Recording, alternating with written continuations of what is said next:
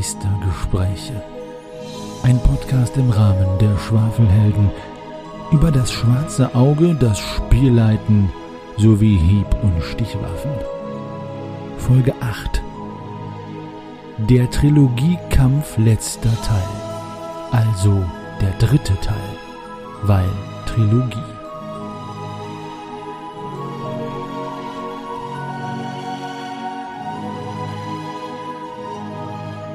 Hallo zusammen und herzlich willkommen zu den Meistergesprächen. Ich freue mich, dass ihr dabei seid. Heute mit dem Thema Kampf, das Ende der Trilogie, nämlich der dritte Teil unserer Kampffolgen. Ja, diese Folge sollte schon letztes Mal eigentlich euch erreichen, aber aufgrund von ein paar äh, Softwareproblemchen äh, war uns das nicht möglich, aber wir hatten natürlich noch eine Backup-Folge, ein Interview in petto. Wir haben äh, jetzt äh, daran rumgefeilt, die Software ersetzt und hoffen, dass euch diese Folge tatsächlich erreicht. Ähm, ich freue mich, dass ihr alle da draußen zuhört, aber natürlich, wie immer, freue ich mich am meisten über meine Mitmeister und Spielleiter, die da wären der Lars. Hallo Lars.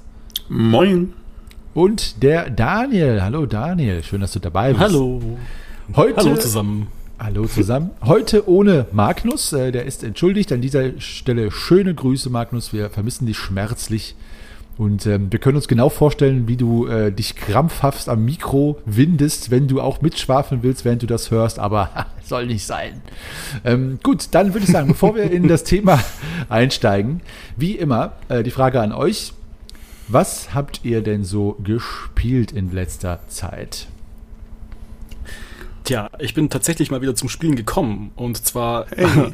hat meine, meine kleine Tochter, mit, äh, die jetzt fünf Jahre alt ist, die hat jetzt angefangen, DSA zu spielen, weil sie kannte es ja halt von meiner alten Gruppe. Ähm, da hat sie ja immer wieder mal so ein bisschen zugeguckt und jetzt ist sie mal zumindest so weit, dass sie äh, ein bisschen lesen kann und auch ein bisschen rechnen kann und äh, mit Würfeln umgehen kann. Und jetzt haben wir tatsächlich ihren ganz kleinen Charakter gemacht mit äh, ein paar Grundeigenschaften und einem kleinen Schwert und einem Bogen. Sie spielt eine Elfe und dann haben wir einfach mal so ein kleines bisschen DSA gespielt. Ein Woll, ein, ein, ein Dorf von äh, Wölfen zu befreien. ah, fantastisch. Also und eine Elfe war, habt das nach, nach DSA 1 oder 3 oder einfach komplett sowieso ganz ich, rudimentär gemacht? Also es gab, glaube ich, in den, in den alten DSA 3 Boxen sogar noch diese ganz, ganz einfachen Charakterbögen, wo du ja nur fünf Grundeigenschaften hast, also noch nicht mal die negativen Eigenschaften. Und ähm, danach haben wir dann gespielt, das ist wirklich nur so ein halbes Blatt. Da hast du wirklich nur fünf Grundeigenschaften, Attacke, Parade, Lebensenergie und äh, ein bisschen Platz für Notizen und das hat eigentlich schon gereicht. Und dann ging's und dann ging's los. also, dass du, du und deine Tochter alleine dann quasi oder haben gespielt genau. oder? Ah, schön. Und genau, war, die, die hat die hat alleine gespielt, ja. Und Fazit? Hat sie gefallen? Also ihr hat's, ihr hat's unglaublich gut gefallen. Sie möchte im Prinzip ähm, jede äh, freie Minute irgendwie, wo es halt geht, DSA jetzt reinquetschen. und äh, klar, die, die spielt's natürlich, klar, die spielt's natürlich anders, als wenn du jetzt mit Erwachsenen äh, oder mit einer Jugendgruppe halt eben spielst. Die spielst halt auf ihre Weise, aber es war super faszinierend, das mal zu sehen, wie die das dann halt eben, ja, wie sie es dann halt eben spielt, ja. Klasse. Das ist ja sehr erfolgreich, ja. Super. Schön. Und äh, jetzt macht ihr, äh, macht ihr dann auch weiter, ne? Spielt ihr auch weiter dann? Ja, genau. Wir werden jetzt dann ähm, so eine, natürlich so eine ganz, ganz äh, kinderfreundliche Version vom ähm, Schwarzen Turm haben wir jetzt angefangen zu spielen. Ähm, also wirklich sehr, sehr stark vereinfacht und ähm, natürlich nicht mit so viel, äh, mit so viel Action oder Gewalt jetzt da eben. Die wird so ein bisschen rausgedrosselt und ähm, wobei sie das automatisch selbst ja macht, dass sie immer so nach kooperativen Lösungen sucht. Ja, also das ähm, die spielt einfach anders, die denkt einfach so ein bisschen anders als wir, ja. Ähm, interessanterweise ähm, gar nicht mal so kampflastig, ja, wird vielleicht für heute Abend dann so interessant, dann einen Bogen zu schlagen. Ja, ja und das, äh, ja, und eher so kooperative, kreative Lösungen. Sehr klar, natürlich Kinderlogik, aber die macht es echt, die macht es echt gut, ja. Sehr schön. Ja, dann. Ja, dann danke an dich für äh, das Heranziehen des Nachwuchses. Ja, äh, nächste Generation, ja. Freuen wir uns natürlich drauf. Ja, wir haben auch bei den Schwafelhelden ja eine von uns, die ist, äh, die ist äh, weitaus jünger als alle anderen. Ich sag nicht wer und die macht sich auch schon Sorgen, dass sie in 50 Jahren die letzte Überlebende sein könnte, weil sie ein paar Jahrzehnte hinter den anderen steckt. Wir haben gesagt, nein, nein, wir finden schon Ersatzspielerinnen und Spieler für dich, die wieder nachzüchten. Mhm. Lars, mhm. wie sieht's bei dir aus? Ja, sowas Cooles, damit kann ich natürlich nicht bieten, äh, nicht mitbieten. Allerdings ähm, DSA 1 mit dem guten alten Dokument der Stärke, das hatte ich auch. Da hat eine Gruppe gerade den Wald ohne Wiederkehr bestanden. Naja, zumindest zum Teil zwei von fünf haben überlebt am Ende. Uh. Und meine, ähm, meine dauerhafte Runde nach DSA 4.1, die ist auch weitergegangen. Die haben gerade erfolgreich einige Rauschmittel über die aranisch-mittelreichische Grenze geschmuggelt. Hoffen wir mal gemeinsam, dass sie damit nicht doch noch irgendwann erwischt werden. Da sind nämlich sogar Sachen dabei, die auf dem Index Verheimium stehen. Dann hoffe ich mal, dass sie erwischt werden. böser ähm, Henny, böser ja, Henny. Nein, das ist doch schön so. Aber die äh, im Wald ohne Wiederkehr, da muss ich ja mal fragen, wo, woran sind denn die drei äh, gestorben? War das, äh, weißt du das noch? Äh, Fallen, Kämpfe? Na, die ersten beiden sind gestorben, ähm, weil sich, die, weil die Gruppe meint, es sei eine gute Idee, sich ein bisschen zu streiten und zu trennen. Und dann sind die erstmal äh, da alleine losgezogen. Und dann waren ihnen doch die Untoten dann nachher zu viel. Und die anderen ähm, drei, die haben es dann nachher soweit durchgeschafft, aber dann ist doch noch einer einem Fulminictus des Morgul im Endkampf zum Opfer gefallen. Ja, ja. Fulminictus, ja, denn, der es ist auch hart, dass er den drauf hat. Ne? Der ist ja richtig, richtig tödlich, der, der Zauber. Aber ich meine, ja. wenn, wenn, die Gruppe sich trennt, Don't Split the Party ist ja einfach klassischer Tipp. Da kann man auch nichts dran machen. Ja, ne? ja genau. Da war ich dann auch gnadenlos. Ähm, also ich passe sowas dann an, an die Zahl der Leute, die reingehen, aber dann unterwegs nicht mehr. Also insofern war das Abenteuer für fünf Leute ausgelegt. Und wenn die sich dann zwischendurch auftrennen und dadurch dann sind da halt kleinere Gruppen in der entsprechenden Ausrichtung für fünf Leute unterwegs. Das macht es nicht leichter. Ja. Aber nee. da sage ich dann selber schuld. Wenn ihr euch trennt, dann bitte. Dann soll es so sein.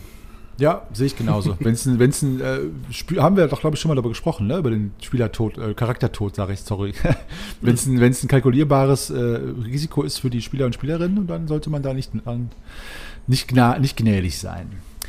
Gut, also ich selber, äh, ihr wisst es ja wahrscheinlich, ich nehme an, dass alle, die das hier hören, auch die Schwafelhelden hören, nehme ich an. Äh, wenn nicht, hört mal rein in den DSA 3 Let's Play Podcast von mir. Wir spielen das Schiff der verlorenen Seelen. Sind jetzt in der dritten Folge tatsächlich endlich auf das Schiff gekommen, also haben wir so endlich das Abenteuer überhaupt angefangen. und ja, es ging, es ging schon rund und ich freue mich drauf. Und ja, aber sonst habe ich nichts gespielt. Ähm, keine anderen Sachen. Gut, äh, Thema Kampf. Gut, dann steigen wir direkt mal ein. Ich habe hier eine Liste von Fragen, die ich euch stellen möchte. Und die erste ist ein äh, kleiner, leichter technischer Einstieg ins Thema Kampf. Nämlich, lieber Daniel, lieber Lars, wie, wenn überhaupt, benutzt und verwendet ihr denn eure Umgebung im Spiel im Kampf? Sprich, welchen Einfluss hat das Terrain bei euch? Sumpf, Berge, Fluss, See, Wasser, was auch immer. Das Licht und andere Umweltfaktoren. Achtet ihr da besonders drauf? Achtet ihr da gar nicht drauf? Hängt das bei euch davon ab? Habt ihr da irgendwelche Tipps für die Meister und Meisterinnen in später draußen, wie man damit umgehen sollte? Puh, ja. Das willst du anfangen? Das ist eine ziemlich umfangreiche Frage, finde ich. Ja, natürlich. Kann ich, kann ich gerne machen und sie erstmal gar nicht so umfangreich okay. beantworten. Ähm, das erste Problem, oder was heißt Problem? Das erste ist, man muss natürlich dran denken an jede Feinheit des Terrains in jedem Moment immer zu denken, kann auch eine Herausforderung sein. So, der Abhang ist jetzt leicht steil, aber vorhin hat es ja geregnet, das heißt, er ist auch ein bisschen rutschig ähm, und wegen der Jahreszeit ist es möglicherweise, liegt da ein bisschen Schnee oder eben auch nicht, es ist Sommer und so. Meine Güte, das ist eine ganze Menge. Aber wenn das vorher so vorbereitet ist, in manchen Situationen, wenn ich es auch als Bereicherung empfinde, dann mach ich hm, das ganz gerne. Also wenn die Leute bis zum Bauchnabel im Wasser stehen oder gar gerade schwimmen, ist der Kampf sicher ein ganz anderer. Und das ist dann auch keine gute Idee, gegen Leute zu kämpfen, die im Wasser zu Hause sind. Die haben dann meistens einen Vorteil. Im Sumpf kann man schon mal stecken bleiben. Ähm, und was ich sehr gerne mache, ist die Größe mit einzubeziehen. Also wenn die Leute in einer Kneipenschlägerei sind, wo man eng an eng sitzt und kämpft und die Stühle fallen um und so, dann wird ein Zwerg einfach einen Vorteil haben, weil er sich da besser ähm, durchwuseln kann und da besser zurechtkommt. Da haben dann die Großen vielleicht einen Abzug. Ähm, das gleiche gilt irgendwo in engen Gängen, wo jemand dann irgendwie sein zweihändiges Schwert schwingen will. Das gibt dann Abzüge. Da haben es denn Leute mit kurzen Waffen leichter, Zwerge haben es auch leichter. Andersrum, wenn wir auf offenem Terrain sind und dann ist da der kleine Zwerg mit kurzen Beinchen und mit kurzer Axt, dann hat der einen Abzug, weil er nicht so leicht an die anderen Leute rankommt. Das spielt dann schon eine Rolle. Wie sieht es mit, ähm, wie sieht es mit Wetter aus? Ist das was, wo du äh, das, das, was sich, also jetzt, ich meine jetzt nicht extreme Wetterlagen wie jetzt äh, äh, hoher Schnee oder ein Taifun oder so, sondern tatsächlich Windstärke oder Regen oder sowas. Bist du da auch schon im Detail drin oder dir das jetzt ein Schritt zu weit? Also bei extremen Sachen ja schon. Wenn es einfach nur ein bisschen ist, nicht. Also vielleicht beim Fernkampf, wenn es, äh, wenn du an der Küste bist und eine steife Brise weht, ne, dann kann das sein, dass die Fernkampfprobe ein bisschen erschwert ist, weil halt dann mhm. Pfeil oder Bolzen dann schon mal ein Stück äh, abgelenkt werden. Aber im Nahkampf spielt das dann nicht unbedingt eine Rolle. Wenn es Dauerregen ist und so, dann hat das vielleicht indirekt eine Rolle, insofern, dass der Untergrund ein bisschen aufgeweicht ist. Ja, und ansonsten hat nicht direkt was mit dem Terrain zu tun. Die Dichtverhältnisse spielen natürlich auch eine Rolle. Wenn man dran denkt, wie du schon sagst. Ne? Wenn man dran denkt. Ich nehme nicht für mich in Anspruch, in jedem Moment an jedes Detail, dass man da, wenn man das ähm, als hundertprozentig als Simulation betrachtet, beachten müsste, auch mhm. wirklich immer auf dem Kasten habe. Das würde ich nicht wagen zu behaupten von mir. Nee, also da bin ich auch nachgiebig mit mir selbst. Das ist so einer meiner, meiner, ich sag mal, Schwächen äh, und Kardinalsfehler, die ich als Meister mache. Ich habe letztens auch, haben die sich auch im Wald ohne Wiederkehr übrigens, ähm, in dem unten aufgeteilt. Und dann waren zwei unterwegs, die gar keine Lichtquelle mehr hatten. Was uns dann eine halbe Stunde später aufgefallen ist, ja, dann hat mich das auch ein bisschen geärgert, weil ich dachte, eigentlich ist das eine total eine schöne Chance, wie du gerade gesagt hast, eine Dynamik zu entwickeln, nämlich im Dunkeln zu sein, ab, was von Kämpfen ganz abgesehen, aber dann habe ich es einfach vergessen. Ich habe einfach vergessen, da zu fragen, Moment mal, wenn ihr euch aufteilt, wer hat denn überhaupt Fackeln? Weil die hatten, glaube ich, nur zwei an, äh, angezündet und äh, die zwei waren dann komplett ohne Licht unterwegs eine halbe Stunde und das habe ich nicht beachtet. Ja, das sowas ärgert mich dann, aber das gilt, gleiche gilt dann für wie du schon sagst, es hat, ich erzähle dann, dass es geregnet hat und abends kommt ein Kampf und dann im Nachhinein fragt ein Spieler oder Spielerin, ging das überhaupt mit dem Reiten und Kämpfen bei dem, bei dem Match? Ja, und dann sage ich, nee, hätte nicht gehen dürfen, aber da ist halt so, ne? Ich meine, bin ja auch kein Computer. Vielleicht bräuchte ich mal ein, ein besseres Notizsystem. Mal sehen. Oder einen Sekretär. Also, wer Lust hat, Sekretär von Meister Henny. Ein Co-Meister. Ein Co-Meister, genau. Ja, ansonsten, äh, wenn ich jetzt gerade schon mal, äh, Lars, äh, war, gab es noch etwas? Wollte ich gar nicht unterbrechen oder war das jetzt? Oh, ich denke, das reicht erstmal. Das reicht erstmal. Dann, ähm, Daniel, dann würde ich einfach mal, da ich ja eh schon jetzt hier in die Bresche gesprungen bin, äh, dann weitermachen. Mhm. Lars, ich äh, sehe das genau wie du. Ich versuche auch daran zu denken, wobei bei mir halt auch wirklich die Sachen zum Tragen kommen, die auffällig anders sind. Ja? Also ob der Boden jetzt aufgeräumt ist oder dreckig oder Geröll oder Steine oder Kiesel oder Schindeln, sowas ist dann für mich egal, aber halt so große Unterschiede in, in Sumpf, Wüste, Eis, das hat bei mir Auswirkungen.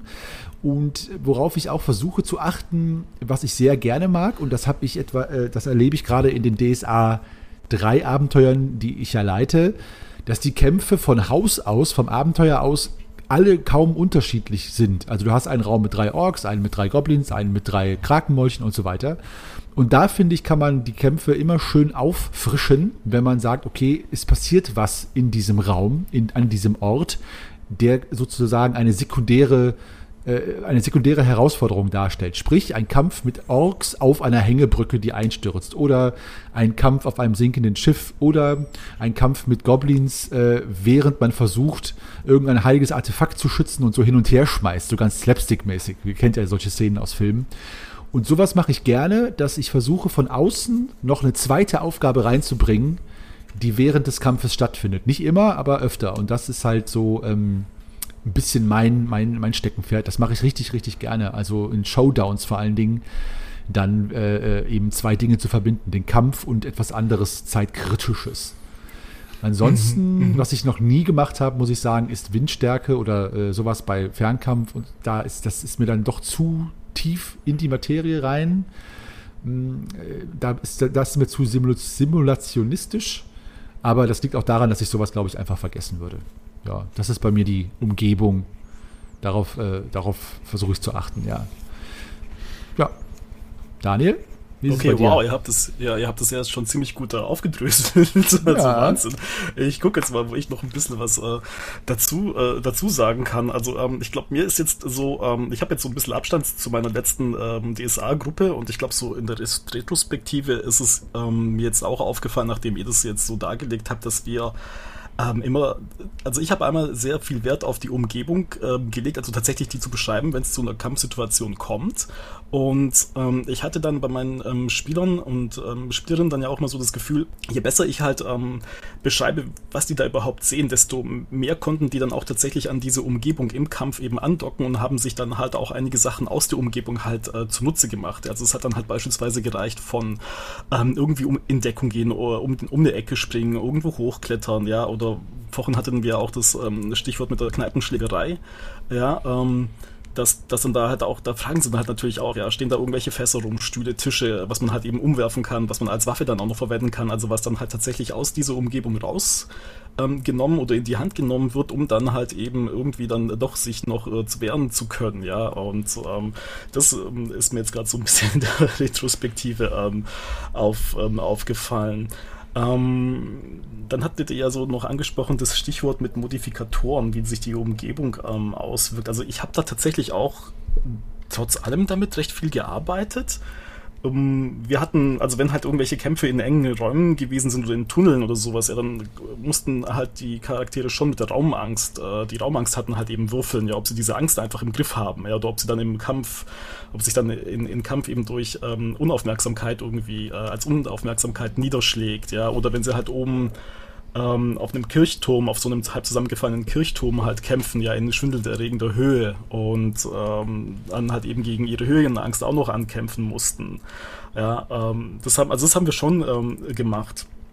Und ähm, ich glaube, ähm, was halt auch sehr, sehr lustig ähm, gewesen ist, ganz am Anfang von dieser DSA-Truppe mit, den, äh, mit der Jugendgruppe war es halt so, die haben ja am Anfang noch gar nicht so sehr auf ähm, die Umgebung geachtet, ja, weil ähm, wenn du, ich, ich glaube, wenn du DSA spielen und dann halt auch vor allem kämpfen lernst, ja, diese ganzen komplexen Kampfregeln, dann ist es ja echt wie so tanzen lernen. Ja, du musst dich da erstmal irgendwie so reinfinden und dann muss es erstmal so ein bisschen, du musst halt so in den Groove reinkommen, sozusagen. Und dann hatten wir eine sehr, sehr lustige Stelle, wo, wo man dann gemerkt hat, da hat es jetzt so Klick gemacht bei den Spielern, ja, dass, dass ähm, dass die auch gemerkt haben, hey, die ähm, Umgebung ist ja schon wichtig dafür, wie wir kämpfen. Und zwar war das halt, ähm, ich glaube, beim ersten Abenteuer mit dem schwarzen Turm, da geht sie ganz weit runter in so einen Tunnel. Wenn ich mich erinnern kann, den sie, ähm, den sie entlang gewandert sind, und dann kommen ja irgendwo diese, ähm, so ein paar Skelette, die sich dann erheben, ja, und dann waren meine Spieler schon, ich weiß gar nicht, 15, 15 Schritt weit weg oder so. Und hinter denen haben sich dann halt diese Untoten erhoben. Unser Magier kam halt auf die glorreiche Idee, der zaubert halt einen Feuerball und schickt ihn halt eben in Richtung von diesen Untoten. Und dann ist der Diebin, dann ist der Diebin aufgefallen, du sag mal, ist ein Feuer, eine Feuerballexplosion in so einem Tunnel eine gute Idee? Ja, und dann echt so alle drei auf einmal so, oh, oh, ja. Und dann hat's halt geknallt, ja, und hat halt echt alle umgefegt, ja.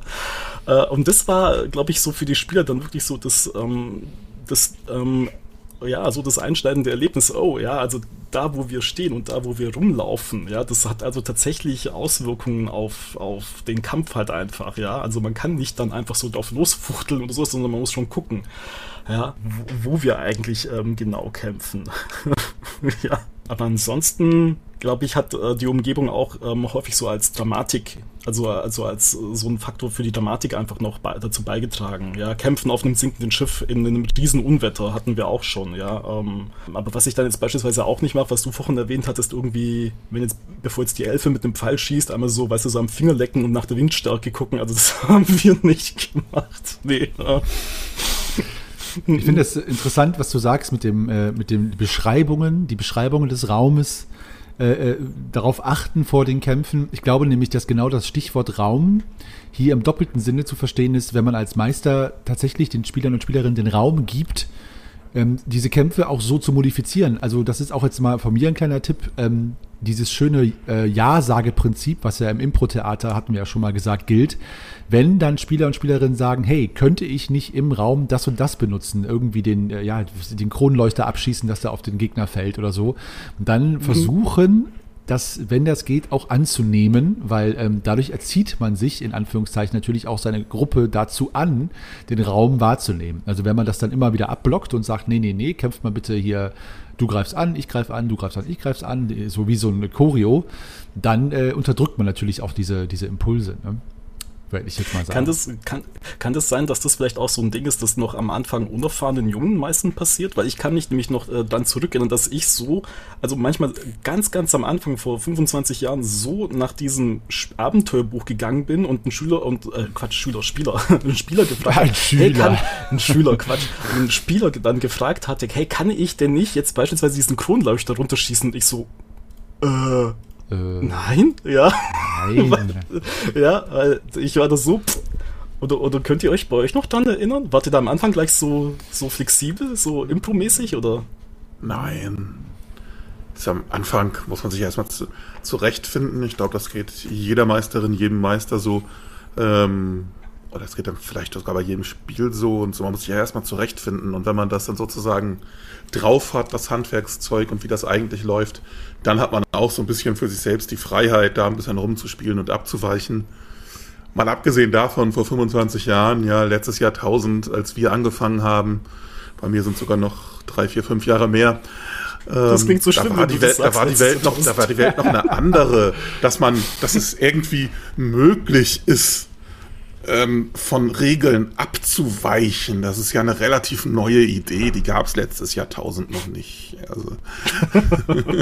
ja, nee, also ich, doch, Daniel, ich kann, ich kann das auch sagen. Also auch ich habe ja mal klein angefangen, nein, Spaß. Also ich, ich habe einfach dieser, dieser Gedanke weg vom Meister gegen Spieler oder Spielerin hin zu kollektivem Geschichten erzählen, der, der musste mir auch erstmal aufgehen, dass das für mich zumindest äh, das ist, warum ich gerne Rollenspiele mache. Und äh, es gab auch Momente, auch sogar mit meiner aktuellen Gruppe, die euch ja auch äh, leidlich bekannt ist, wo ich dann solche Dinge unterdrückt habe, weil ich irgendwie das so als Aushebeln empfunden habe, meiner Idee, den Kampf jetzt mhm. stattfinden zu lassen, bis ich gemerkt habe, aber das ist doch viel interessanter ähm, wenn dann jemand sagt, Moment, ich kämpfe gar nicht, ich mache das und das, ich mach, schlag die Tür zu und verriegel die und hau ab, sowas zum Beispiel. Ne?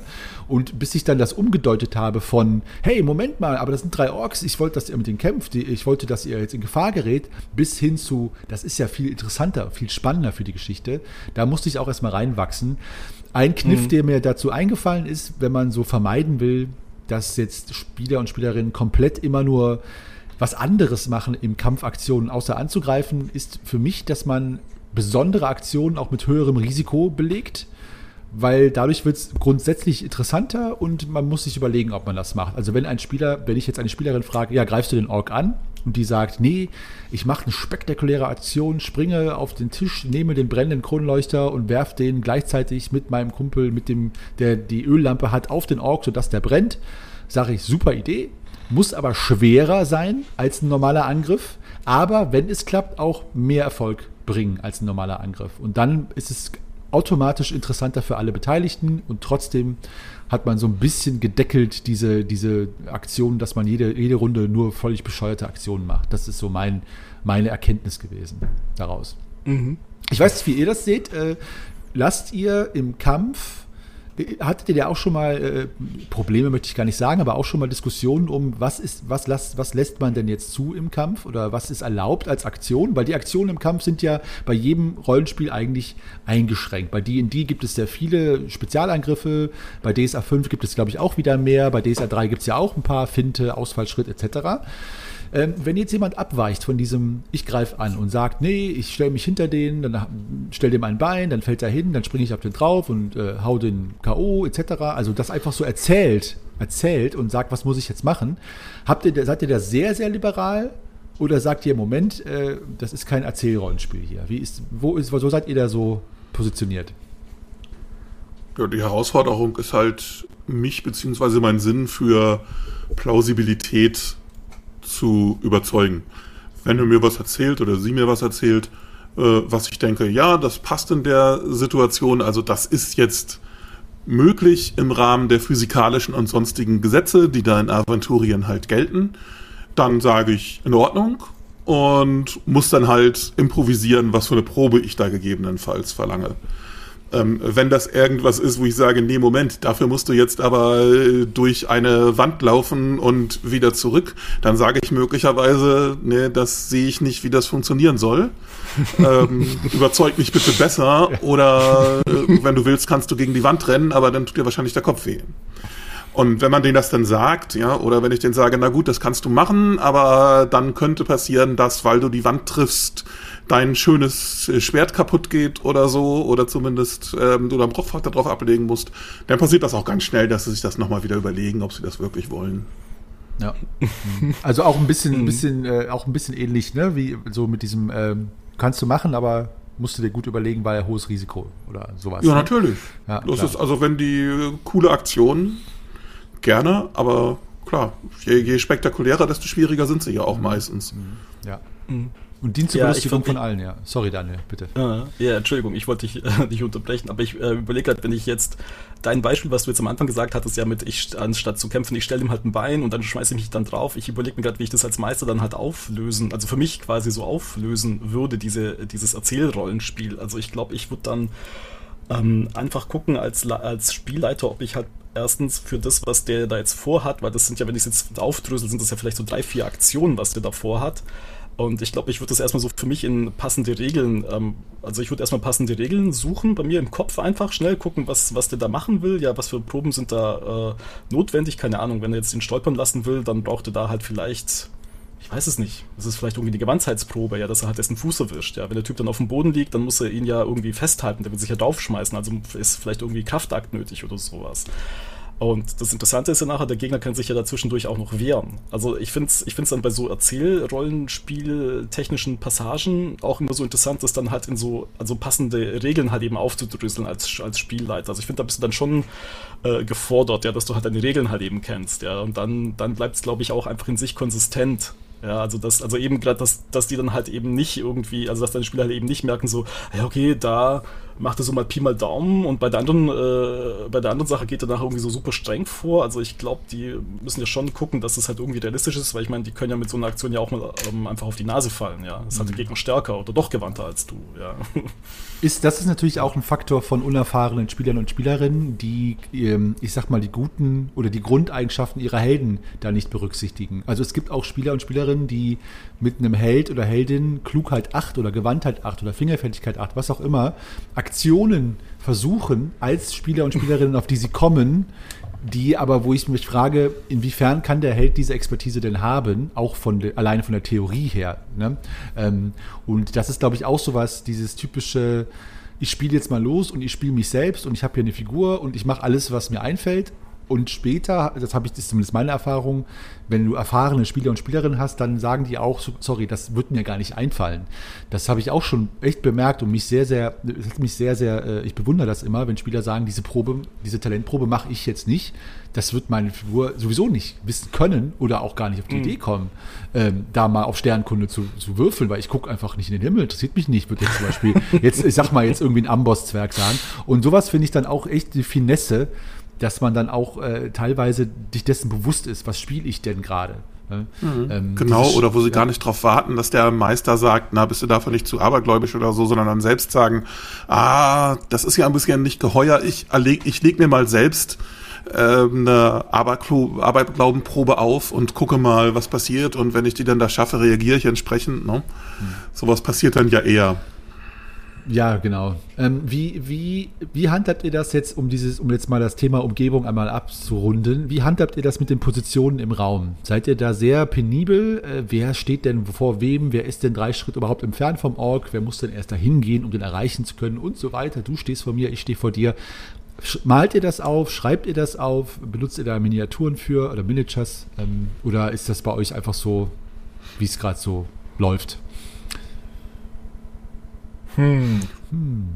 Das ist eine gute Frage. Ich, ich überlege gerade, wann mache ich das und wann mache ich das nicht. Ich glaube, ich glaub, es hat was damit zu tun, ähm, wie wichtig der Kampf ist. Also weißt du, wenn das jetzt so ein Scharmützel ist zwischen ähm, irgendwelchen, ähm, de, also den, den Helden und irgendwelchen dahergelaufenen Räubern, ich glaube, dann ist es gar nicht so wahnsinnig wichtig. Aber wenn es dann halt schon irgendwie so Richtung, keine Ahnung, es ist halt irgendwie so da kommt jetzt die Klimax und der entsprechende Endkampf oder sowas, ja, ich glaube dann, äh, da, also da verlangt es dann auch die Spieler tatsächlich, dass, dass das dann so genau wie möglich irgendwie festgehalten wird. Ja? Also wenn ich das jetzt so, wenn ich mich jetzt mal so grob zurückerinnere. Also ich glaube, es kommt tatsächlich irgendwie auf die Wichtigkeit des Kampfes auch an, glaube ich, so ein ausschlaggebender Faktor. Ich würde es an der Übersichtlichkeit festhalten. Wenn ich das Gefühl habe, ich verliere die Übersicht oder meine SpielerInnen verlieren die Übersicht, dann sage ich, ähm, ja gut, machen wir hier gerade mal ein paar Kreuze auf Blatt Papier oder da werden halt ein paar verschiedenfarbige Würfel hingelegt, was auch immer.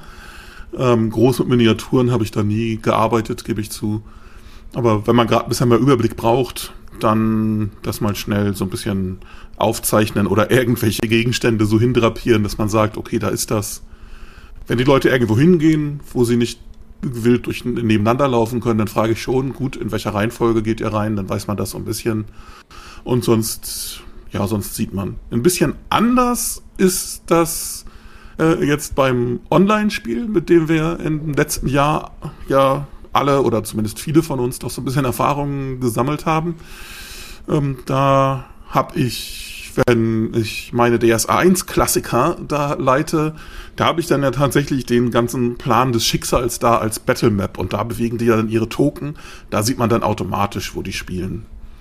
In meiner dauerhaften Runde, die ja auch online äh, stattfindet und stattfinden muss derzeit, da ist das auch nicht so. Da wird einfach erzählt und ja, wenn mal irgendwann der Überblick verloren gehen sollte, die kämpfen da so selten bisher ehrlich gesagt noch gar nicht ähm, dann wird da vielleicht auch mal irgendwie was aufgemalt. Ja, ja ich mache das auch nur in Relation. Also ich finde so ein grober Überblick, es ist ja, es verhält sich ja genauso wie mit den Raumbeschreibungen. Ne? So die Kerninformationen mhm. müssen da sein. Wer steht vorne, wer steht hinten? Ich komme jetzt nicht ran, du kannst da nicht schießen, du kannst jetzt nicht dahin springen. Das reicht aber jetzt so ganz, ganz klar wie bei einem, ich sag mal so einem Skirmish-Game wie bei Warhammer oder so dieses Games Workshop-Dinger. Sowas machen wir nicht. Das ist auch, aber auch bei mir etwas, was ich ja nicht möchte. Ähm, ich bin auch nicht ganz so streng, wenn dann jemand sagt, ich hechte nach vorne und greife an, dass ich dann gucke, Moment, ist das erhechtbar, auch ein schönes Wort, das ich noch nie benutzt mhm. habe, ähm, oder nicht, weil ich dann denke, komm, lass laufen. Und im Gegenzug äh, ist das umgekehrt dann auch so, wenn der Ork dann angreift und vielleicht jemand sagt, Moment, eben stand der Goblin doch noch davor, dann, dann erwarte ich von meinen Spielern und Spielerinnen auch, dass sie manchmal ihre Schwafelaugen zudrücken. Und äh, das hat bisher immer gut geklappt. Äh, und ja, aber ich bin da auch ganz bei dir, Daniel. Ähm, es hängt natürlich davon ab, wie wichtig dieser Kampf ist. Die Wichtigkeit des Kampfes, ähm, wir haben ja eben über dieses gesprochen mit dem Stolpern lassen. Äh, ich finde auch, dass man zum Beispiel, wenn, wenn die Helden am Anfang vom Abenteuer jetzt in irgendeinem Piratenkneipe einbrechen sollen und da haben die Piraten so einen Schiffsjungen abgestellt dann, und die, die, die Helden sagen, ich will den überrumpeln, würde ich auch sagen, ja, macht braucht ihr gar keine Probe machen, äh, weil das ist einfach für Storytelling klar, dass das klappt. Das ist ja bei einem Film oder einem Buch nicht anders. Mhm. Und ähm, deswegen finde ich auch, dass mit, mit Komplexität, Schwierigkeit und Klimax, hattest du ja auch gesagt, das schöne Wort, dass man auch da mehr darauf achtet, auf diese ganzen Sachen. Ist so zumindest meine Erfahrung. Jetzt, wo wir uns mit diesen technischen Feinheiten schon abgekämpft haben, hier möchte ich mal ins Philosophische eintauchen. Ihr seid ja schon warm geschwafelt, ihr zwei. ja, ich glaube schon. Jetzt wird es jetzt wird's philosophisch, jetzt wird es tiefgründig. Also macht euch bereit. Ich, mein Eindruck ist es, dass in, beim Rollenspiel generell, besonders von vor fünf Jahren, alles, was in den 40, 50 Jahrzehnten davor erschienen ist, der Kampf als Element des Rollenspiels einen sehr hohen Stellenwert hat. Sprich, man findet kaum ein Regelwerk, vielleicht heutzutage mehr als früher, aufgrund der ganzen Indie-Rollenspiele, aber im Grunde gesagt kaum ein Regelwerk, wo nicht Kampf ein richtig fettes Kapitel einnimmt. Ganz egal, ob es Vampire ist, D&D, Pathfinder, DSA sowieso, aber auch Dinge wie Cthulhu's Ruf äh, und sowas. Überall, oder Call of Cthulhu jetzt, wie es ja jetzt heißt, überall ist Kampf immer ein Riesenkapitel. Warum glaubt ihr, ist Kampf als bewaffneter Konflikt gesehen, jetzt nicht im übertragenen Sinne, sondern wirklich, ich greife dich an, du greifst mich an. Warum ist das so elementar bei Pen and Paper Spielen? Woher kommt das? Wieso glaubt ihr, ist das so? Ähm, Ist euch das egal? Habt ihr darüber noch gar nicht nachgedacht oder habt ihr auch schon mal gedacht, das nervt mich? Warum gibt es nicht mehr Systeme ohne Kampf? Ähm, was ist da eure, eure Meinung zu? Ist das, äh, wie steht ihr dazu? Und ist es euch persönlich als Meister ebenso wichtig, der Stellenwert, wie in den Rollenspielen selber? Ja. Das ist jetzt mal eine fette Frage. Oh. Hm. Es geht bei Kämpfen ähm, häufig um Leben und Tod. Und insofern spielt das eine große Rolle, auch bei den meisten, äh, bei den meisten Rollenspielen. Da gibt es dann eben entsprechend, da kommt es dann auf die Kleinigkeiten an, findet man das in Ordnung, wie das simuliert ist, teilweise.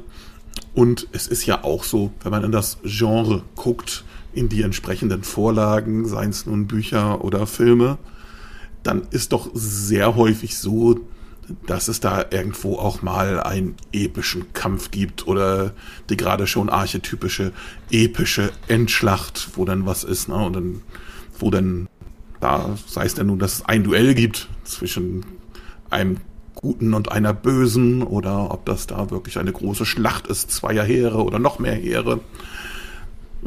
Das ist ganz häufig so. So die, die große ethische Finaldebatte die ist selten, ja, wie wir sie vom, wie wir sie von der Känguru-Trilogie vielleicht kennen.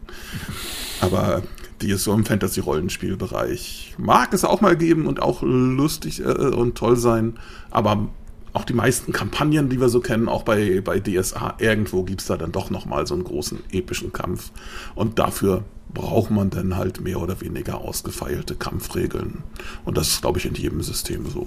Also ich denke, ich denke, liegt halt wahrscheinlich ähm, auch einmal daran, weil da ja unglaublich viele Faktoren ja zusammenkommen in so einer Kampfsituation. Ja, da geht es ja einmal, da geht ja einmal allein schon darum, ähm, wie fit ist denn der Charakter für den, für den Kampf. Ja, ich meine, bist du stark oder bist du eher gewandt? Ja, das fängt ja allein bei den Grundeigenschaften, glaube ich, schon an. Und dann geht es halt nachher weiter über, ähm, wer würde denn dann, dann zuerst angreifen? Ja, also dann brauchst du so eine Reihenfolge, dann, das muss irgendwie geregelt werden. Dann, klar, dann hast du noch die Rüstungen, dann hast du ähm, die Waffen, gegebenenfalls äh, spielen dann auch noch Kampfzaubersprüche irgendwie äh, eine Rolle. Und ich glaube, dass das Regelwerk halt deshalb so fett ist, weil diese Situationen an sich einfach unglaublich ähm, auch kompliziert sind. Und, äh, und zum anderen, dass es, denke ich, auch für die, ähm, für die Spieler einfach ähm, klarer wird also es ist ja auch, es geht ja da auch irgendwie so um Fairness und ich denke, wenn das halt für die ähm, Spieler, ähm, Spielerinnen am Tisch dann einfach auch transparent ist, wie dann dieser Kampf läuft, weil der halt eben so stark reglementiert ist. Ich glaube, das sorgt dann halt auch für so eine gewisse,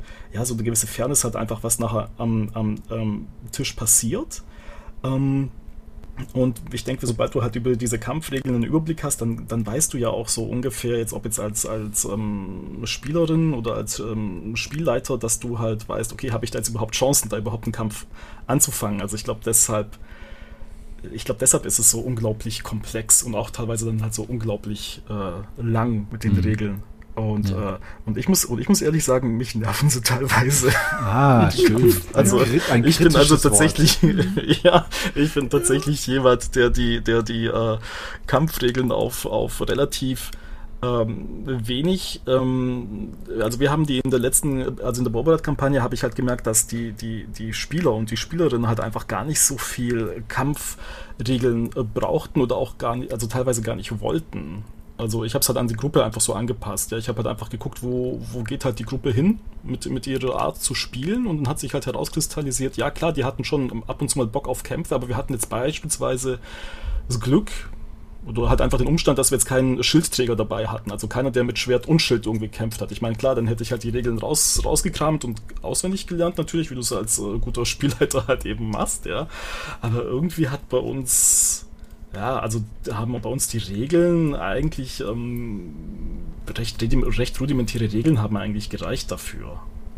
Ja. Ich glaube aber auch bei so epischen Kampagnen kann ich mir auch vorstellen, dass das mit dem Fortschreiten der Kampagne das einfache Scharmützel ein bisschen in den Hintergrund rückt. Also, weil wenn ich mir auch das bei Computerspielen angucke, wenn ja zum Beispiel irgendwelche ähm, äh, klassische RPGs sind, wo man am Anfang die Ratten aus dem Keller äh, bekämpft und äh, die Räuber hinterm Hügel und bis hin am Ende zu dem Kampf mit dem Drachen, Ähm, ich habe das Gefühl auch gehabt, dass ich in der, in der Spielegruppe, die ich vor den Schwafelhelden hatte, mit den gleichen Menschen, aber eine andere Kampagne, ich sag mal, die ersten Abenteuer relativ simpel gehalten wurden, eben um dann nach hinten raus es epischer zu gestalten, wo dann immer mehr Raum eingenommen wurde von politischen Intrigen, von, von Thronfolgeproblemen, von, von politischen Entscheidungen mit viel Gravitas und immer weniger einfache Kampfsituationen. Und das könnte natürlich auch was sein wo sich das nochmal verändert. Vielleicht war das auch in der Barbara-Kampagne ja ähnlich, weil man ja am Ende ja auch große Schlachten hat und vielleicht dann irgendwann denkt, wenn jetzt jemand ankäme und sagt, hey, da ist irgendwie, da sind drei Räuber im Wald und mit der Stufe äh, Level 18 Helden sagen dann, ja, das, das ist aber, darum kümmern wir uns nicht, sucht ja mal ein paar Newbies, die das machen. Mhm. Könnte ja auch sein, ne? dass sich das so innerhalb einer Kampagne verschiebt, der Fokus. Ja, ich weiß ja. nicht, wie das bei dir das ist. ist ja, also, ja. Das, also es war halt auch ein interessantes Stichwort, was du jetzt gemeint hattest. Ähm, also ja klar, der Fokus hatte sich verschoben. Wir haben dann aber gegen Ende der Boborat-Kampagne dann aber auch gemerkt, dass um diese epische Schlacht irgendwie darzustellen, da gab es ja gar keine Regeln dazu. Also ich meine, ich meine, klar, du hattest ja am Anfang gesagt, es, Kampf ist immer ein fettes Kapitel, aber so Massenschlachten, da steht nichts drin. Ja, das heißt, du, du musstest, also ich musste als Spielleiter einfach echt gucken, wie ich das irgendwie ähm, rüberbringe, ja, diese, diese riesige Schlacht, ähm, aber im Prinzip lief es dann halt echt darauf hinaus, ähm, sehr, sehr viel zu erzählen. Also, sehr, also dieses Epische hat einfach zu erzählen und klar hatte dann halt jeder so eine, also mehrere Highlight-Szenen dann in diesem Kampf, aber ähm, so, so Regeln, um eine Massenschlacht zu simulieren, gibt das Regelwerk dann äh, gar nicht her. Also mhm. lustigerweise. Ja. Also das war ein bisschen auf, auffällig dann, ja. ja. Ja, Lars, was wolltest du einwerfen? Ja, ich wollte ihm recht geben. Das so. gibt's nicht. Da gibt's ja, ja äh, manchmal so Versuche, gab es bei, bei DSA gab es das ja auch, da gab es ja auch mal entsprechend das äh, DSA-Tabletop-Spiel, so Am, zu den Orkensturmzeiten, da haben sie das versucht, Amalion, das dementsprechend ne? auch anzubieten, dass man das da noch entweder parallel spielen kann da oder auch oder auch unabhängig davon. Hat sich allerdings nicht durchgesetzt. Ne? Also da ist halt so der, der mhm. Platzherrsch ist da halt irgendwie Warhammer, wo es dann diese Tabletop-Sachen gibt. Aber verbunden wird das selten. Also es kommt, glaube ich, manchmal vor, habe ich schon mal von gehört, dass Leute sowas verbinden, dass sie dann so mit, mit nach irgendwelchen Tabletop-Regeln so große Schlachten ähm, nachspielen.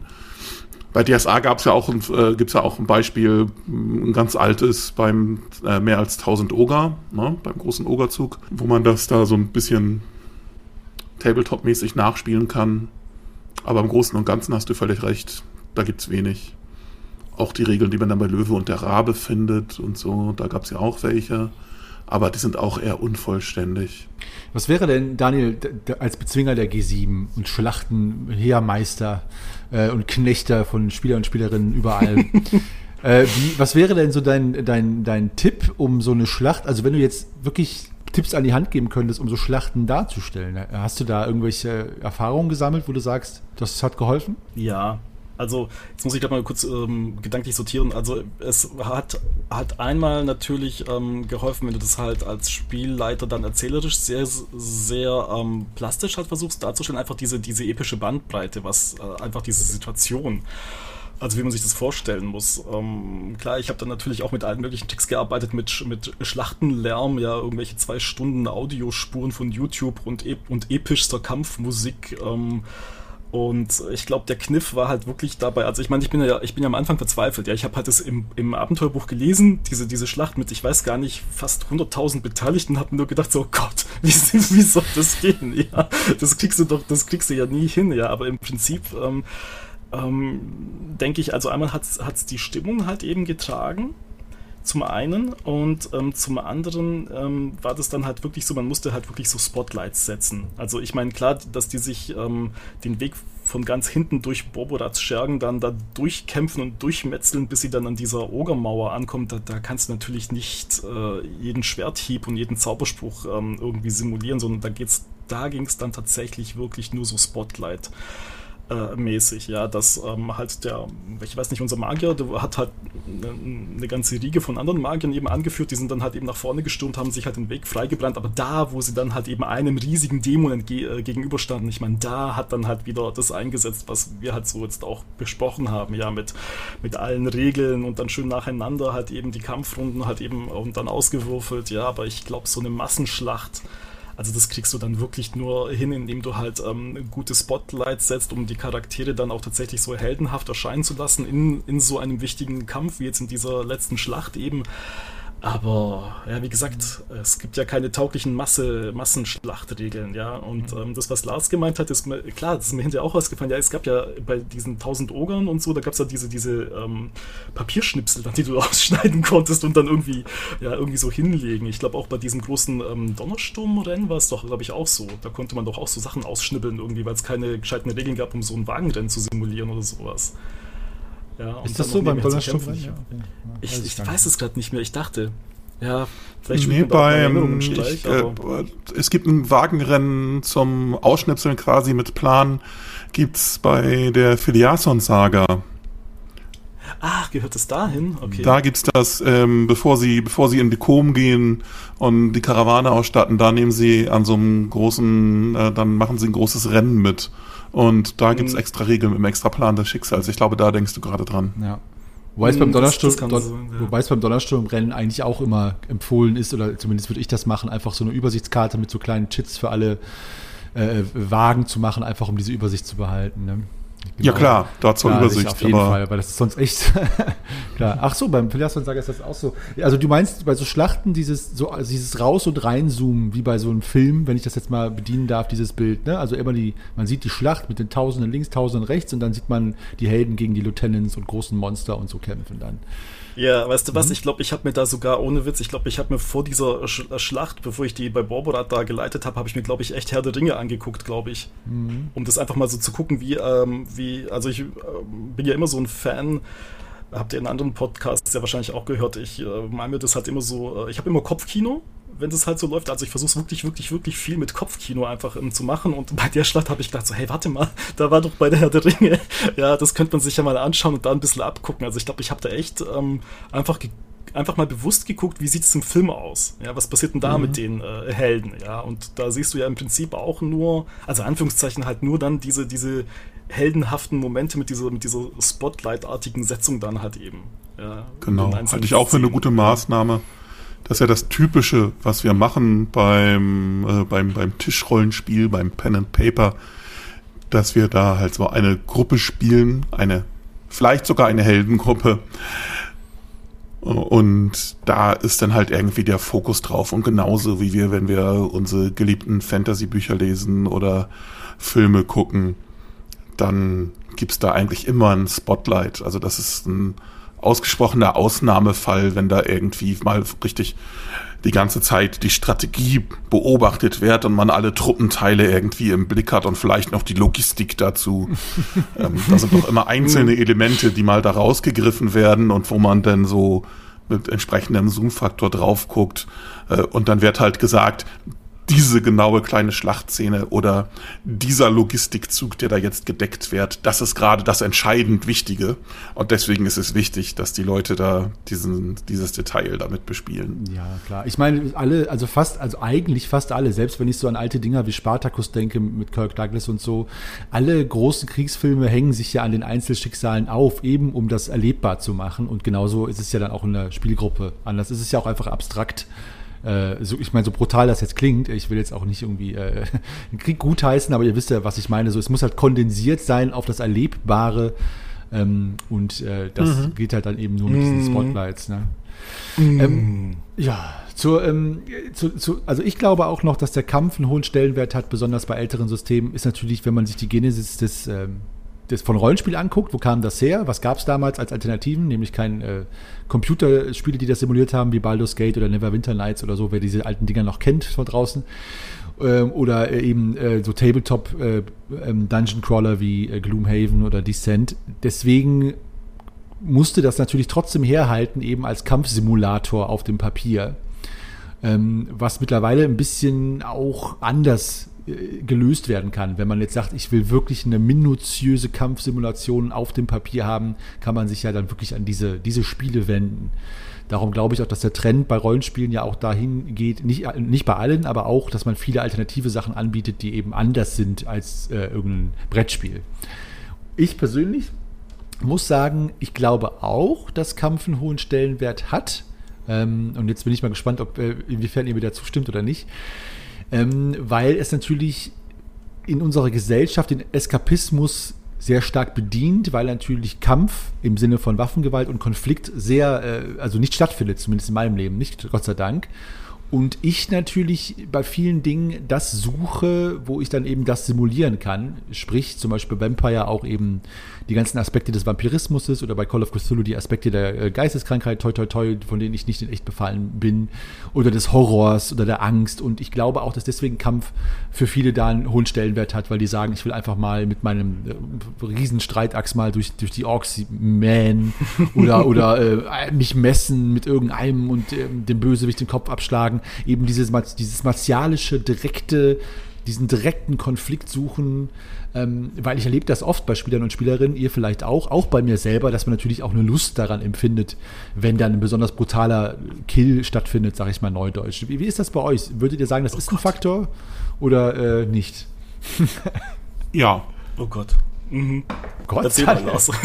Erzähl mal, Lars. Erzähl doch mal. Genau. Ja, sehe seh ich auch so. Das sieht man, das sieht man ja auch teilweise bei äh, Leuten, die da sonst wirklich nichts mit am Hut haben, ja, bei dem Sozialpädagogen, der dann auf einmal zum üblen Schlechter wird, ja, ähm, und da, da Leute aufschlitzt oder irgendwelche. Mein, meinst du jetzt den ab, unseren abwesenden Co-Meister oder wie meinst du?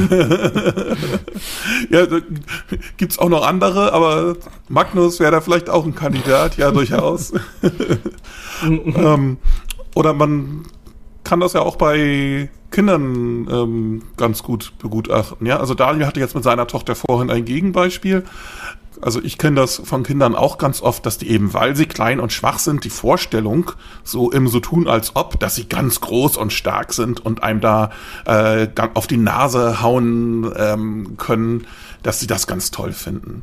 Und ich hatte das auch, ähm, als ich mit meinem äh, sechseinhalbjährigen Neffen und seiner dreieinhalbjährigen Schwester da mal so Nicht-Schurke äh, gespielt habe und die konnten äh, denn da gegen, die, gegen diese Hexen äh, vorgehen, wer es kennt, ne, das erste Abenteuer, wo man mhm.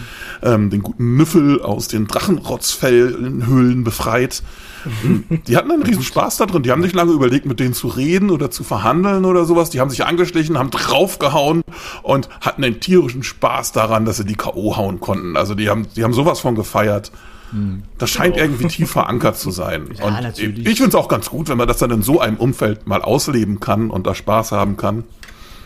Ach ja, sicher, man, man bedient doch auch, ich meine, ich weiß, das macht ihr doch auch, man bedient doch auch ein bisschen so die Lüste und Gelüste seiner Spieler und Spielerinnen, jetzt nicht in dem Sinne, was, äh, was jetzt als erstes denkt, dass man die Bösewichte so positioniert, dass es besonders Spaß macht, den einen drüber zu ziehen. Zum Beispiel die klassischen reichen, schnöseligen Adligen, die dann am Ende in die Röhre gucken oder bei meiner Tochter, bei so nicht Schurke, meine Tochter ist extrem an sich autoritär, und äh, die Hexen da haben dann auch erstmal mit Verboten um sich geschmissen bei so nicht Schurke, was man ja nicht darf und was sich nicht gehört und das, das darf man doch nicht machen. Und da hat sie gejault vor Lachen, weil natürlich das dann, dass ich das bewusst so positioniert habe. Oder auch Störrebrand ist ja in meinem Universum ein geldgieriger, äh, hinterhältiger Intrigant und ähm, den ganz ehrenwerter Kaufmann. Ja, und genau. Und die Hassliebe zwischen ähm, dem, dass sie, dass meine Helden und Heldinnen sich immer wieder von ihm immer trotzdem anheuern lassen und am Ende von ihm übers Ohr gehauen zu werden, nur um dann ganz am Ende ihm wieder einen reinzuwirken,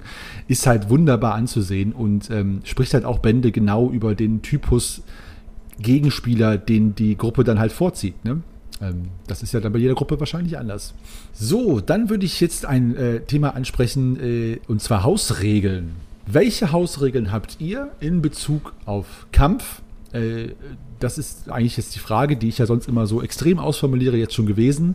Da ich sonst die Frage immer weitergebe, möchte ich jetzt einfach ausnahmsweise mal anfangen und dann an euch abgeben. Und bei uns äh, ist es eigentlich recht simpel. Bei den Hausregeln, was Kampf angeht, äh, wir spielen oder ich versuche es durchzusetzen, dass die Helden nicht zu viele Waffen bei sich haben, nämlich eine primäre und eine sekundäre, sprich ein großes Schwert und ein Dolch oder ja, sowas. Einfach damit eine taktische Entscheidung getroffen werden muss. Da hatte ich auch schon schöne, äh, aber konstruktive Konstruktionen mit äh, kon äh, konstruktive Diskussionen mit meinen Spielern. Schöne Grüße an dieser Stelle an meinen Lieblingszwerg, äh, die dann äh, trotzdem natürlich ein ganzes Arsenal mitschleppen wollen. Und ähm, ja, das ist eine Regel, die wir befolgen. Bei mir gibt es Waffen mit magischen Fertigkeiten. Da finde ich DSA ein bisschen zu down to earth. Also ich mag dieses High Fantasy, wenn das Schwert das, der plus 3 auf Flammen, plus 5 auf Blitz, das Schwert des Eises, das Schwert der Untotenzerstörung. Ich finde das gut, wenn es Waffen gibt, die einfach besondere Fähigkeiten haben, also so richtige Unique Items, sage ich mal. Das ist bei uns so. Wir arbeiten mit Verletzungen ab einem gewissen Punkt. Ich glaube, äh, 15 oder 20 Schadenspunkten gibt es Verletzungen. Da benutze ich eine Tabelle, wo dann steht Finger ab, irgendwie Arm gebrochen, sowas. Eine äh, Regel, die ich nicht benutze, die ich nämlich jüngst erst erfahren habe, ist etwas, um gegenzuwirken, dass Kämpfe zu lange dauern, nämlich dass gute Attacken, die bei einer 1 passieren, ja bei DSA 3, ähm, dass die öfter passieren, je höher das, die Stufe des Helden. Sprich, ab Stufe 7 bei 1 und 2, ab Stufe 12 bei 1, 2 und 3, ab Stufe 16 bei 1, 2, 3, 4. Ihr, ihr, wisst, worauf ich hinaus will. Sodass einfach in mhm. einem Kampf mit stärkeren Mitkämpfern es immer, immer, immer öfter dazu kommt, dass ein W20 statt ein W6 gerollt wird und ähm, die Kämpfe einfach tödlicher sind, weil einfach viel mehr Damage gedealt wird. So, ganz neudeutsch gesagt. Und äh, das sind das sind, glaube ich, unsere Kampfregeln jetzt hochkondensiert runtergebetet. Jetzt gebe ich mal ab an euch. Hm, ich glaube, wir hatten, wir hatten gar nicht so wahnsinnig viele ähm, Hausregeln. Ich, ich bin mir bei einer Sache nicht sicher, ob das tatsächlich aus DSA kam oder ob ich das aus, ich glaube, Cyberpunk geklaut hatte. Also wir hatten das dann irgendwann so gemacht, dass ähm, in einer Kampfrunde die ähm, ähm, Charaktere schon mehrere Aktionen machen konnten, aber die hatten halt für jede weitere Aktion die ihnen halt eigentlich nicht zustand, immer einen Malus von 3 bekommen. Bis es halt eigentlich ähm, nicht mehr ging. Ah. Ähm, oder, also wenn sie halt irgendwo auf Null oder drunter gerutscht wären, oder ähm, ich glaube auch teilweise wirklich so gesunder Menschenverstand. Ich meine, was kannst du groß in drei Sekunden halt eben machen? Kampfrunde. Und dann, klar, habe ich halt einmal als Spielleiter dann halt auch in, also intuitiv gesagt, okay, so viel kannst du jetzt halt einfach nicht machen oder das, das haut einfach nicht hin, aber ich glaube, wir hatten halt ähm, dass du halt mehrmals mit dem Schwert jetzt beispielsweise zuschlagen konntest, wenn du halt wirklich so eine Attacke-Serie ähm, versucht hast runterzureißen oder sowas, ja, dass du halt den Gegner in Bedrängnis ähm, bringst. Ich meine, ähm, spricht ja eigentlich auch nichts dagegen, ja, und dann hast du dir halt jedes Mal für jede weitere Attacke nochmal einen Malus von 3, nochmal einen Malus von 3, nochmal einen Malus von 3 äh, bekommen als, als Spielerin oder als Spieler und dann irgendwann mal war halt Ende. Ja, also irgendwann mal konntest du halt gar nicht mehr treffen, weil da war es halt einfach vorbei. Ja. Mhm. Ich glaube, das war das, wovon wir am häufigsten Gebrauch gemacht haben und ich glaube, irgendwann mal ähm, kamen wir auch auf diese Wunden. Äh, Sache, aber das war dann halt wirklich auch eher so, ähm, so ein Stilmittel für die Dramatik, ja. Also manchmal gab es halt mit 15 Schadenspunkten halt echt eine richtig üble Wunde und manchmal halt eben nicht, also auch je nachdem, wie es halt einfach in die Dramatik reingepasst hatte. Da ja. habe ich es jetzt nicht ganz so genau genommen, ja. Mhm. Aber ich glaube, das mit diesen Mehrfachangriff oder Mehrfachaktionen und dann jeweils mit einem neuen Malus, der sich dann halt eben kumuliert, das war, glaube ich, sowas, was wir halt häufig verwendet hatten. Ja, dieses äh, also, äh, also habe ich das richtig verstanden? Das heißt, man konnte mehrere Aktionen machen und die wurden immer schwieriger. Genau, ja. Gab ich es weiß gerade echt nicht mehr, ob das aus DSA war. Okay, ich, hm. also ich, also ich, also DSA 3 war es mit Sicherheit, glaube ich, nicht, aber es ist ja trotzdem mhm. auch wieder so ein Eskal also es ist ja so ein Eskalationsmechanismus auch ein bisschen, ne? Weil das wird ja DSA 3 oft angekreidet, dass es halt manchmal die Kämpfe zu lange dauern können, selbst niedrigstufig, ne? Mhm. So, deswegen, ja. äh, ich habe auch schon bei vielen, vielen Hausregeln ähm, auch gehört, dass das wirklich was ist, was von Leuten ausge, ausgehebelt wird. Wie dieses Quad-System ja auch, worauf, was Lars ja wahrscheinlich gleich. Oder Magnus, ich weiß nicht, wer das benutzt von euch, aber naja. Äh, und Daniel, sonst noch irgendwelche anderen, die andere Hausregeln noch oder ist das das schon gewesen? Ich glaube, das war es eigentlich schon. Also wie gesagt, wir hatten ja ähm, die Kämpfe relativ ja, also relativ simpel gehalten, auch vom Regelumfang her. Und ich glaube, das war halt wirklich so das Einzige, wovon sie halt ständig Gebrauch gemacht haben. Also einfach mehrfach angreifen, wenn du halt Nahkämpfer gewesen bist, ja. Ja. Aber der Kampf war ja eh als Stellenwert in eurer Gruppe nicht so hoch, deswegen ist die Hausregeldichte da auch gering wahrscheinlich. Ne? Gewesen. Ja, schon. Die fanden halt die Kämpfe am Anfang halt relativ faszinierend. Also jetzt die Jugendgruppe, ähm, genau aus dem gleichen Effekt, was du halt vorhin gemeint hattest, so wirklich, ich kann jetzt in der Kneipenschlägerei wirklich einfach so jemanden aufs Maul hauen, ja. Mhm. Oder solche Sachen, ja. Und das hat sich dann halt nachher, wie gesagt, gelegt, als sie dann halt einfach entdeckt hatten, dass man halt den Charakteren, also dass man halt die Charaktere noch sehr, sehr viel mehr ausspielen kann und das, das Rollenspiel dann halt noch im äh, Vorder noch mehr in den Vordergrund getreten ist und dann, ja, war halt Kampf war gut, wenn er da war und man die Regeln parat hat, aber bitte nicht zu komplex und bitte nicht ständig. so ungefähr war es dann. Ja, okay. Lars, wie sieht es bei dir mit Hausregeln äh, aus in Bezug auf Kampf und Waffen und Konflikt und so weiter? Mhm. Also im Wesentlichen zwei. Das eine ist, dass man außer Puste geraten kann oder nicht mehr genug Kraft hat. Das mache ich über die Ausdauer ohne zu sehr ins Detail zu gehen, ist im Wesentlichen, wenn die Ausdauer sinkt, dann steigen die Abzüge so, dass die Leute wirklich ein Problem haben, wenn sie vorher zum Kampf gesprintet sind in Rüstung. Ähm, da müssen sie vielleicht doch erstmal ausschnaufen, bevor sie was machen. Oder bei DSA 3 geht das ganz gut, weil die Lebenspunkte und die Ausdauer gekoppelt sind. Je schwerer nachher die Verletzungen sind, ähm, desto weniger trifft man auch, desto weniger pariert man aus. Das wird dann alles schwerer. Das haben sie ja lustigerweise dann in DSA 4 nachvollzogen. Allerdings finde ich es da gar nicht so gut passend, weil da Ausdauer und äh, Lebenspunkte ja entkoppelt sind und dadurch wird das da ein viel größerer Buchhaltungsaufwand. Bei DSA 3 hat das für mich ziemlich gut funktioniert und tut es noch. So, und die andere wohl noch äh, einschneidendere Änderung ist, du hattest das schon angedeutet, ist was Quad-ähnliches. Also, wer es nicht kennt, ist vom es gab mal so ein früher ein Kampfregelprojekt, da waren Leute wie der Chris Gosse dabei und die haben sowas dann entwickelt wie ähm, das Quervergleich-Autotreffer-System. Deshalb die Abkürzung Quad. Ich habe nicht genau das, aber ich habe sowas ähnliches. Ähm, da ist der Kerngedanke, es kommt nicht drauf an, äh, äh, äh, Attacke gelungen oder nicht gelungen und Parade gelungen oder nicht gelungen. Das ist ja, ist ja sozusagen binär erstmal in der Grundausrichtung, sondern da kommt es auch auf die Qualität an. Das heißt, das Ergebnis der Attacke kommt dann entsprechend als Erschwernis oder Erleichterung, je nachdem wie sie ausgefallen ist, auf die Paradeprobe. So dass es tatsächlich einen riesen Unterschied ergibt, wenn jemand, der viel besser im Kämpfen ist als sein Gegenüber, äh, wenn die gegeneinander antreten. Weil dann nicht nur einfach Attacke ist gelungen, meine Parade muss gelingen, sondern dann ist wahrscheinlich meine Parade noch um ein paar Punkte erschwert. Na, wenn der eine Attacke von 15 hat und würfelt eine 10, dann ist meine Parade gleich um 5 erschwert. Und dann kommt noch oben drauf, dass das Gesamtergebnis, ähm, also man verrechnet das dann, ne, was bei der Attacke rausgekommen ist und was bei der Parade rausgekommen ist, dann gibt es ein Gesamtergebnis und das, was da überbleibt, hat auch noch einen Einfluss auf die Trefferpunkte. Also, dass die dann gewaltig ähm, durch die Decke gehen können, wenn da eine, wenn da jemand, der wirklich Ahnung davon hat und äh, jemand, der eine ungeeignete Waffe zum Parieren hat und auch gar nicht parieren kann, versucht dagegen zu halten, dann tut das ganz schnell sehr doll weh. Ist das, ähm, es klingt jetzt, also das ist wahrscheinlich nicht der Fall, wenn man es äh, Intus hat. Ähm, es klingt jetzt relativ aufwendig, das immer auszurechnen. Ist es das auch? Nö, nicht, wenn man sich einmal dran gewöhnt hat. Okay, muss man Ist ja eigentlich auch nicht so schwer, ne? Ich sag ja, ähm, ich sag ja sonst ja, Attacke gelungen, ähm, Parade misslungen, ich gucke ja sowieso auf die Werte, ne? Dann sage ich halt, ähm, ja, äh, Attacke gelungen, fünf Punkte übrig und dann sagt der andere, ja, Parade misslungen, um einen Punkt daneben. Dann weiß ich, aha, da waren fünf Punkte übrig, da einen daneben, sind also insgesamt bei der gesamten Aktion sechs Punkte übrig. Ja. Mhm. Okay. Mhm. Ah ja, so ein bisschen, ist das nicht so ein bisschen wie die Qualitätsstufen auch bei den Talentproben, ne, die erst mit späteren Editionen relevant wurden? Ist das nicht so? Da ist es ja auch, dass äh, Unterwerfen auch nochmal ein Faktor ist, der Talent, bei den Talentwerten.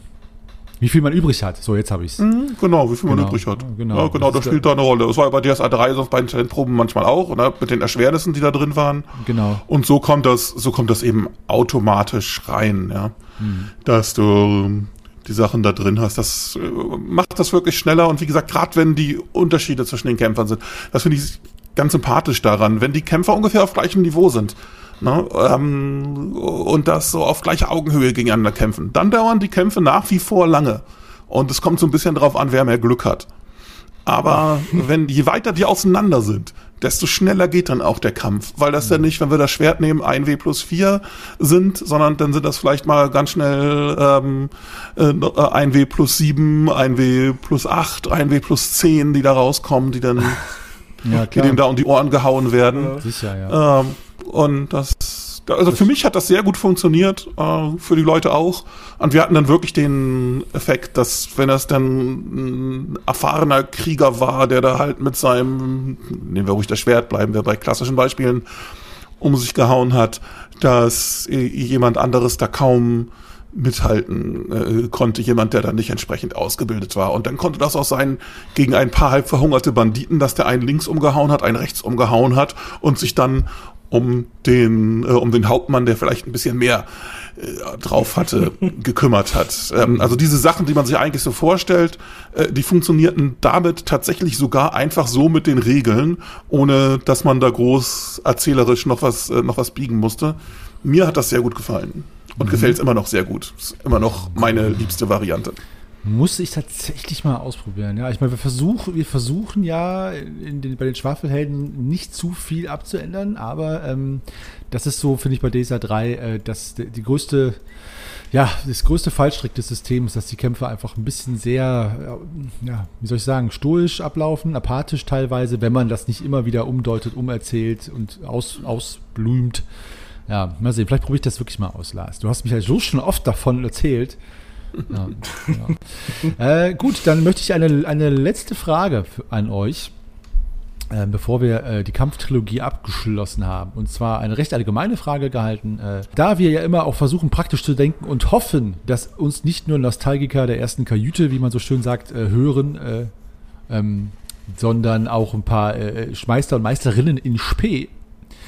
Was sind eure Tipps äh, oder ein Tipp oder zwei Tipps für, wie ihr Kämpfe spannend gestaltet? Und was ist für euch das No-Go bei einer Kampfgestaltung als Meister? So als Tipp für jemand da draußen, der jetzt gerade anfängt oder angefangen hat zu meistern. Puh, spannend gestalten. Hm. Machst ich bin ja da immer auf meiner. ja, nee, gar nicht. Ich sag einfach nur, mal Attacke Parade, fertig. Nein, Nein äh, ich kämpfe spannend gestalten. Tschuh. Also ich glaube, es gibt, also bei mir mache ich die Kämpfe halt eben spannend. Einmal, ich denke halt durch die Erzähltechnik, würde ich mal sagen, würde ich mich jetzt mal so weit aus dem Fenster lernen, dass ich das eigentlich ganz gut kann, ähm, dass ich denen das halt so erzähle, dass die sich wirklich sehr gut vorstellen können. Ich habe ja, wie gesagt, ich habe immer dieses, dieses Kopfkino-Dings, das ist bei mir immer so super wichtig. Also, dass die halt wirklich sich vorstellen können, dass die da halt wirklich so mittendrin sind. Ähm, ich unterstütze das dann halt eben auch mit, äh, wie gesagt, mit Musik halt eben. Und ich versuche halt, ich glaube, das ist jetzt für Anfänger natürlich ein bisschen schwierig, aber ich glaube, ähm, wenn du dann später mal erfahrener Meister, erfahrene Meisterin bist, dann, ähm, dann kannst du diese Kämpfe auch so ausgestalten und so ähm, erzählen, dass, dass ähm, dann das Regelwerk, was dann dahinter steckt, gar nicht mehr so sehr in den Vordergrund halt eben rückt. Ja, das passiert dann eher so nebenbei, weil die Spieler, Spielerinnen kennen das ja schon, ja, und ähm, du als Spielleiter kennst ja auch schon und ich glaube, wenn du dann halt die so einfach so in der Immersion auch hältst, obwohl du ja als Spielleiter ja dieses ganze Regelwerk im Rücken hast, das du ja im Auge behalten musst. Ja, ich glaube, dann ist es, glaube ich, auch ein ganz ein gelungener Kampf, so eine ganz gelungene Kampfsituation, weil ich glaube, es ist halt ein vielleicht schon ein bisschen störend, wenn es halt klar wird, ja, wenn du halt einfach so diese Fantasie kaputt machst, weil, weil du halt zu sehr auf irgendwie Regeln rumreitest und ich denke halt auch tatsächlich auch irgendwie zu viel Begriffe dann aus, aus Regel, aus dem Regelwerk halt eben verwendest, ähm, wo dann halt einfach so diese Illusionen flöten geht. Ja, ich glaube, das ist so ein bisschen, vielleicht so ein bisschen so, eine, so ein Dämpfer, denke ich. Aber, hm. Okay. Weiß nicht. Wie seht ihr, wie seht ihr denn das? Also, äh, ich, ich, ich, ich meine, da könnte man jetzt eine ganze Folge drüber, drüber schon machen. Ne? Gut und schlecht für Kämpfe haben wir ja auch schon viel erwähnt. Ich möchte mich jetzt mal auf zwei Tipps beschränken. Ähm, und zwar der erste ist ein bisschen, ja, ist so ein bisschen so ein abge, abgedroschener Tipp, aber findet die Art zu kämpfen, die eurer Gruppe Spaß macht. Ähm, das ist so ein allgemeiner Meistertipp, den ich jetzt nochmal bedienen möchte. Findet eure eigene Stimme, wie ihr das leiten wollt und wie eure Gruppe das Spaß macht. Und das ist dann richtig. Ja, also wenn ihr das Regelwerk spielt und es macht euch keinen Spaß, äh, lasst den Kampf weg, edit es ab und so weiter. Ne? Also nicht dran aufhalten, wenn euch da irgendwie was nervt. Macht es wie Daniel und äh, lasst die Kämpfe links liegen. Und das andere ist, ähm, das andere ist, äh, das hatte ich ja schon gesagt, das Zulassen von Sonderaktionen. Äh, je höher der Benefit am Ende, äh, der höher das Risiko. Weil dadurch regulieren die Spieler selber die Kampfszenen und ähm, man kriegt richtig schöne, spektakuläre Aktionen, aber noch spektakulärere Fails und kann sich zurücklehnen und die Spieler sind selber schuld und das macht allen am meisten Spaß. Also immer zulassen, wenn es, wie Lars jetzt gesagt hat, auch im Rahmen der, äh, der Möglichkeiten ist, ne? also äh, physikalisch möglich im, in, in dem Kontext der Fantasy-Welt und dann auch sagen, alles klar, kannst du machen, das Risiko ist aber genauso hoch. Ähm, dadurch werden Kämpfe halt super spannend, weil die Spieler einfach aus der Langeweile heraus irgendwann sagen werden, so jetzt reicht's, jetzt mache ich mal hier äh, Kasala, ne? wie der Kölner sagt. Äh, ein No-Go, was äh, hat Daniel ja auch schon gesagt, äh, zu sehr auf den Regeln rumreiten. Ja? Also wenn man merkt, der Flow ist da, es macht total Spaß, die Szene ist spannend, äh, auf jeden Fall dann laufen lassen, auch mal 13 äh, Grad sein lassen. Und ein weiteres No-Go ist, das habe ich früher gemacht, passt nicht die Stärke der Gegner an während des Kampfes, wenn ihr merkt, die Helden sterben oder verrecken, ähm, so, weil dann die Welt nicht mehr, äh, nicht mehr glaubwürdig erscheint. Da könnt ihr aber auch gleich gerne nochmal kritisch euch zu äußern, Daniel und Lars, wenn ihr wollt. Aber ich habe das ein paar Mal gemacht und ähm, das war dann immer sehr willkürlich. Wenn ihr das Gefühl habt, als Meister um die nächste Ecke sind fünf Orks, die werden die Helden platt machen. Die sollen dann nicht in den Kampf gehen. Dann sorgt dafür, dass die mit 15 äh, Zaunpfählen und mit dem Holzhammer wirklich das Risiko einschätzen können. Ja, also Stimmengewirr oder was auch immer. Äh, auch Kräfte, blitzende Waffen mit bluttriefendem Tropfen, überall liegen Leichenteile rum. Das heißt, der Typ hat was drauf. Und dann, wenn dann die Helden sagen, wir greifen an, dann lasst sie schön äh, ins offene Messer laufen, aber ähm, nicht während des Kampfes sagen, oh Gott, äh, ähm, ja, wir ändern das ab. Zur Not könnt ihr sagen, okay, die Orks lassen von euch ab und entscheiden sich, euch gefangen zu nehmen. Das ist auch ein schöner Trick, aber äh, nicht die Schwierigkeit anpassen on the fly. Nach oben und nach unten hin nicht. Auch nicht, wenn ihr denkt, oh Gott, der Endgegner, der Endkampf ist jetzt doch zu lasch, wie bei mir passiert im letzten Schwafelhelden-Abenteuer, weil dadurch wird die Glaubwirksamkeit der Welt unterwandert. Also äh, vorher festlegen und dann das Risiko klar kommunizieren. Oder auch nicht, wenn es nicht da ist. Das sind meine Tipps. Jetzt waren es doch vier, sorry. Lars. Na, kann ich mich dir tatsächlich in einigen Punkten ganz gut anschließen. Also zunächst in der Tat sucht euch ein Kampfsystem, passt es so an, dass es euch plausibel erscheint, dass ihr damit gut leben müsst. Plausibel muss dabei nicht unbedingt heißen, dass das in jedem einzelnen Fall total glaubwürdig ist, in dem Sinne, dass es in unserer Welt genauso funktionieren würde. Es soll einfach für euch soweit plausibel sein, dass ihr glaubt, ja, das ist in, das ist in Ordnung und das passt so. Das ist gut. Und dann ähm, die Frage auf, um das spannend zu machen, äh, die Antwort auf die Frage, seid hart und das No-Go dementsprechend, seid nicht weich. Also, wenn ihr hart seid, ich schließe mich, äh, schließe mich Henny an, ähm, schickt die Leute nach Möglichkeit nicht mit Zwang in Kämpfe, äh, wo sie draufgehen. Ja, das ist nicht äh, besonders nett. Sondern dann ist es gut, dass sie ungefähr eine Ahnung haben, äh, was äh, in einem, äh, ob, in wie gefährlichen Kampf ist und was das für Gegner sind. Grundsätzlich sollte aber die ganze Zeit den Bewusstsein, wenn man in einen Kampf geht, mit blitzenden Klingen, mit schweren Hämmern, dann kann das dazu führen, dass da am Ende Leute schwere Verletzungen haben oder sogar tot sind.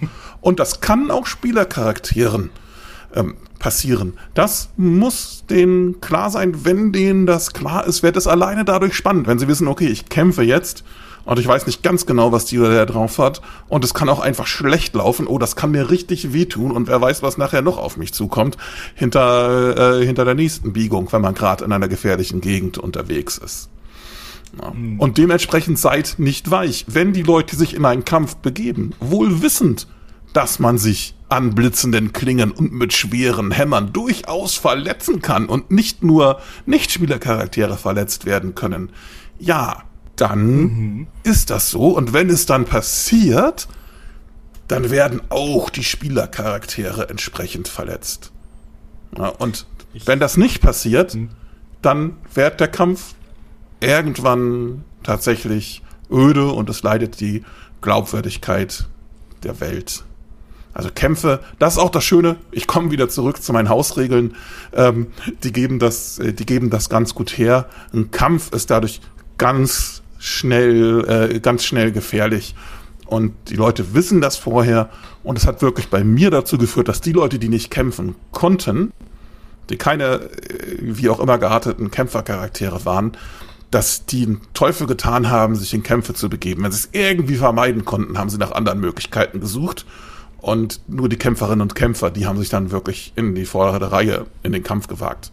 Ich glaube, so als, als letzter abschließender Tipp, das hatten wir jetzt auch ein paar Mal angesprochen, aber ich glaube, man muss halt für jede Gruppe einfach auch noch herausfinden, also welchen Stellenwert hat dann der Kampf für die Mitspieler und Mitspielerinnen. Ja, weil, wie gesagt, also bei uns war es halt so, es war halt mal so zum, also es war halt eine willkommene Abwechslung. Es gibt ja auch Gruppen, die möchten ja im Prinzip wirklich so Dungeon Crawling haben, ja, und Würfelorgien bis zum Umfallen oder so, ja. Also ich glaube dann, man muss halt einfach herausfinden, ähm, ja, also welchen Stellenwert will die Gruppe dem Kampf eben beim Spielgeschehen eingestehen, denke ich. Ja, das muss man, glaube ich, halt einfach herausfinden.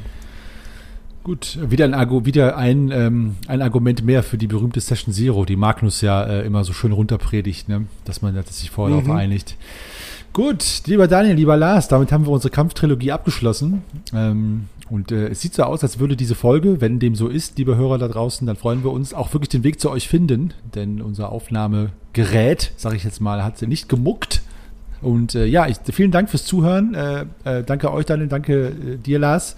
Und an euch da draußen, äh, bevor wir uns verabschieden, ähm, schickt uns gerne wie immer eure Likes, Kommentare und was auch immer an unseren üblichen Kanälen. Ja, ihr könnt auch äh, die Meister hier erreichen, nicht nur die mich oder die Schwafelhelden. Wir sind alle unter einem Dach hier erreichbar und ähm, Schreibt uns gerne, wenn ihr noch was wissen wollt. Äh, wir gehen auch auf eure Fragen gerne äh, nächste, äh, nächste Folge auch ein. Und wenn ihr Vorschläge und Wünsche habt für Themen, die wir beschwächen wollen, die wir hier auf unsere herne Liste setzen, dann bitte immer her damit. An dieser Stelle sage ich schon mal Tschüss, ich bin Meister Henny und äh, bis nächsten Sonntag, da geht es weiter mit den Schwafelhelden und äh, macht's gut, bleibt gesund.